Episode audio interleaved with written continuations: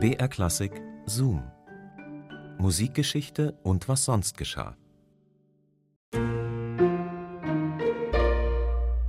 Gesund sein, das ist das Wichtigste. Da sind wir uns, glaube ich, alle einig. Und wenn es einem mal nicht so gut geht und man leidet, dann tut man alles dafür, um wieder gesund zu werden.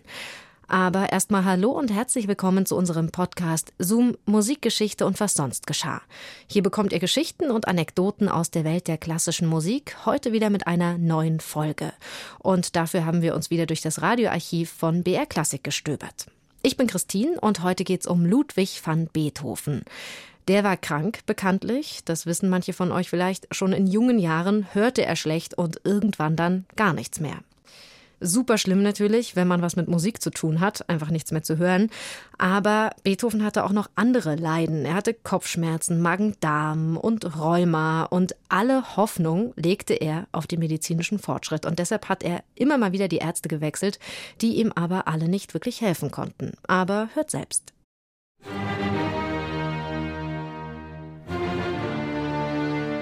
Sobald ich tot bin und Professor Schmid lebt noch, so bittet ihn in meinem Namen, dass er meine Krankheit beschreibe, damit wenigstens so viel als möglich die Welt nach meinem Tode mit mir versöhnt werde. Beethoven, der Leidende, schreibt früh sein Heiligenstädter Testament. Der Komponist sieht sich im Alter von gerade einmal 30 Jahren gezwungen, ein Philosoph zu werden. Begonnen hatte es mit einem schmerzhaften Sausen und Brausen in den Ohren, Tinnitus. Beethoven ertaubt, wird misstrauisch und griesgrämig. Der Dauerpatient leidet oft an starken Kopfschmerzen, einem chronischen Magen-Darm-Leiden, Koliken, eitrigen Kieferabszessen, Rheumaschüben, Herzrhythmusstörungen. Nach seinem Tod wird Beethoven obduziert. Das lateinische Originaldokument attestiert dem Klassiker, neben einer krankhaften Verkümmerung seiner Hörnerven, eine Vergrößerung aller in der Bauchhöhle befindlichen Organe, Nieren und Gallensteine und eine Schrumpfleber. Nun hat der neidische Dämon, meine schlimme Gesundheit, mir einen schlechten Stein ins Bett geworfen. Nämlich, mein Gehör ist seit drei Jahren immer schwächer geworden und das soll sich durch meinen Unterleib, der damals, wie du weißt, elend war, hier aber sich verschlimmert hat, indem ich ständig mit einem Durchfall behaftet war und mit einer dadurch außerordentlichen Schwäche ereignet haben. Frank wollte meinem Leib den Ton wiedergeben durch stärkende Medizinen und mein Gehör durch Mandelöl, aber Prosit, daraus wird nichts. Mein Gehör ward immer schlechter und mein Unterleib blieb immer in seiner vorigen Verfassung. Das dauerte bis voriges Jahr Herbst, wo ich manchmal in Verzweiflung war, da riet mir ein medizinischer Asinus das kalte Bad für meinen Zustand. Ein gescheiterer das gewöhnliche lauwarme Donaubad. Das tat Wunder. Mein Bauch ward besser. Mein Gehör blieb schlecht und ward noch schlechter.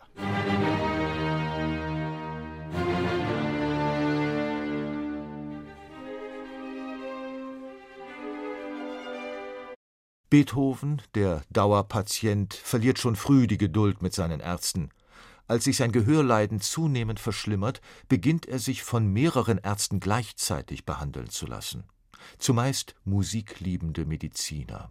Zwölf Ärzte, darunter Allgemeinmediziner, Chirurgen, Universitätsprofessoren und ein heilpraktisch bewanderter Geistlicher sind der Nachwelt bekannt, die sich vergeblich mit unterschiedlichen Methoden an den zahllosen Leiden des Komponisten versuchen. Beethoven gibt viel Geld für seine Ärzte aus, liest Fachliteratur und notiert sich Zeitungsannoncen. Er setzt auf die neuesten wissenschaftlichen Erkenntnisse und hofft auf ganzheitlich naturkundliche Behandlung. Zahlreiche Badekuren zeigen keinen nachhaltigen Erfolg.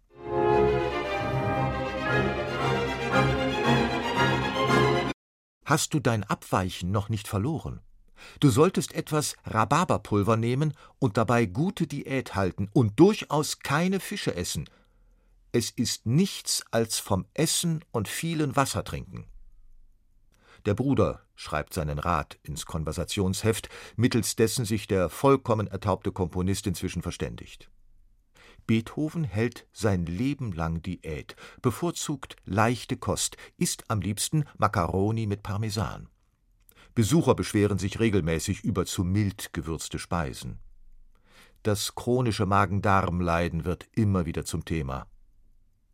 Ich hab heut auch das Abweichen gehabt nach Tisch, versucht der Neffe, den Komponisten zu beruhigen. Du sollst jetzt da kein Selterwasser mehr trinken, es ist schon zu kalt. Auf den Bergen sollst du umhergehen, der Nadelhölzer wegen. Der Komponist trinkt am liebsten frisches Brunnenwasser. Außerdem ist Beethoven ein leidenschaftlicher Kaffeetrinker, der jeweils 60 Bohnen pro Tasse abzählt, um sie von Hand gemahlen in einer Dampfkaffeemaschine zuzubereiten. Bier, das die Ärzte als gesundheitsfördernd empfehlen, lehnt Beethoven ab. Auf Wein will der Komponist jedoch nicht verzichten. Er bevorzugt ungarischen Tokaja und vermisst Moselwein. Ein unbekannter Besucher empfiehlt schriftlich, reiben Sie sich beim Durchfall mit den Händen den Unterleib.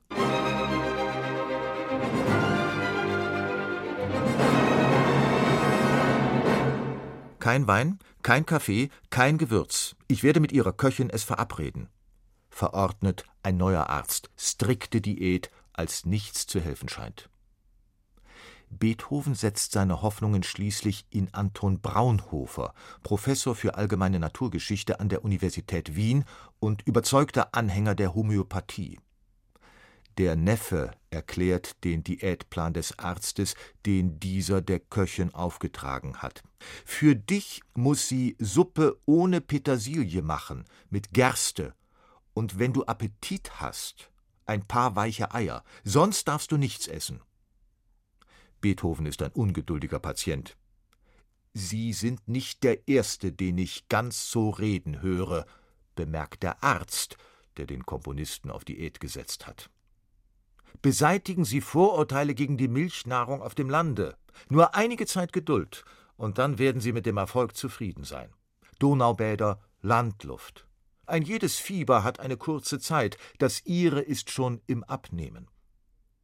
Der Zustand des Komponisten verbessert sich. Beethoven verewigt seinen Arzt mit zwei Kanons in C-Dur. Doktor sperrt das Tor dem Tod und Ich war hier, Doktor. Braunhofer bricht die Behandlung schließlich ab, weil sein Patient sich weigert, auf Alkohol dauerhaft zu verzichten. Im August 1825 schreibt Beethoven, vorerst genesen, voller Dankbarkeit an seinen unbezahlten Privatsekretär in Erwartung finanzieller Erlöse durch neue Kompositionen Mein Arzt half mir, denn ich konnte keine Noten mehr schreiben. Nun aber schreibe ich Noten, welche mir aus Nöten helfen. Ich war hier, ich war hier, ich war hier, ich war hier Doktor, ich war hier, Doktor, ich war hier, hier, hier, hier. Beethoven fiebert. Nachdem er sich im Dezember 1826 nach einer Fahrt in einer offenen Kutsche eine Lungenentzündung zugezogen hat, ist er monatelang bettlägerig. Beethoven muss Schlimmes über sich ergehen lassen. Vier Punktionen des Unterleibs. Ein Kollegium von fünf Ärzten versammelt sich an seinem Bett, um den aussichtslosen Fall zu beraten. Sogar Anton Braunhofer eilt herbei. An besseren Tagen vertreibt sich der Komponist die Zeit mit den Weisheiten Plutarchs oder den Romanen von Sir Walter Scott und komponiert an seiner zehnten Sinfonie. Außerdem verhandelt er mit seinem Verleger über die Herausgabe der späten Streichquartette. Je schwinder ich also diesen Rheinwein oder Moselwein erhalte, desto wohltätiger kann er mir in diesem jetzigen Zustande dienen. So schreibt Beethoven, der seinen Ärzten misstraut, an seinen Verleger. Dann fiebert er wieder. Schott schickt in der Hoffnung auf weitere Werke eine Kiste mit zwölf Flaschen Rüdesheimer Berg, Jahrgang 1806, außerdem eine Flasche heilenden Kräuterwein sowie ein Dreiviertel Pfund der Wurzel Männertreu. Es ist zu spät. Anton Schindler, Beethovens Privatsekretär, schreibt den Antwortbrief. Ich stellte ihm zwei Bouteillen Rüdesheimer und die anderen zwei Bouteillen mit dem Tranke auf den Tisch zu seinem Bette. Er sah sie an und sagte Schade, schade, zu spät. Dies waren seine allerletzten Worte.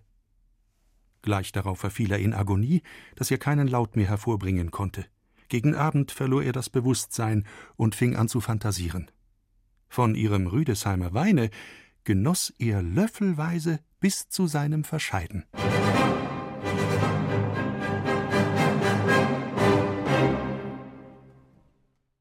Ein Komponist auf Diät. Das war die Leidensgeschichte von Ludwig van Beethoven und aufgeschrieben hat sie Wiebke Matischok.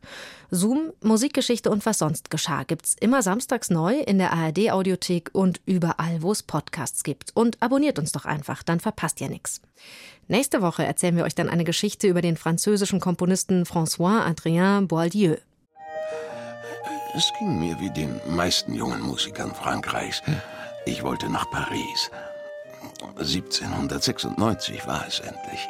Soweit ich lernte Luigi Cherubini seinerzeit als Inspekteur am Pariser Conservatoire de Musique kennen. Durch ihn bekam ich 1798 eine Anstellung als Klavierlehrer und besaß damit ein, wenn auch geringfügiges, Einkommen. Mein Herz schlug jedoch für die Oper. Wir hören uns dann nächstes Mal wieder. Bis dahin macht's gut. Eure Christine.